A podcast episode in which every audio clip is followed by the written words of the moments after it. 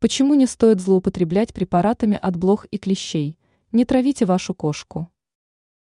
В принципе, проблема с блохами и клещами может возникнуть только тогда, когда ваш питомец приучен к улице. Случайно попавшая в квартиру блоха может быть выявлена при купании кошки и удалена обычным пинцетом. В этом случае квартиру нужно тщательно убрать, поскольку на теле питомца блохи только питаются – Живут они в укромных местах. Все капли от блох и клещей содержат довольно токсичные химические элементы, и уже доказано, что несмотря на свою эффективность, они причиняют вред здоровью питомцев.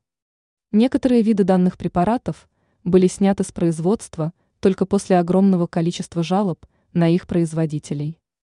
В большинстве случаев использование подобных препаратов вызывает спазмы и паралич мышц животных – в некоторых случаях это приводит к летальному исходу. При этом, в первую очередь запрет на производство таких препаратов был объявлен в США, где фармацевтическое лобби очень серьезное.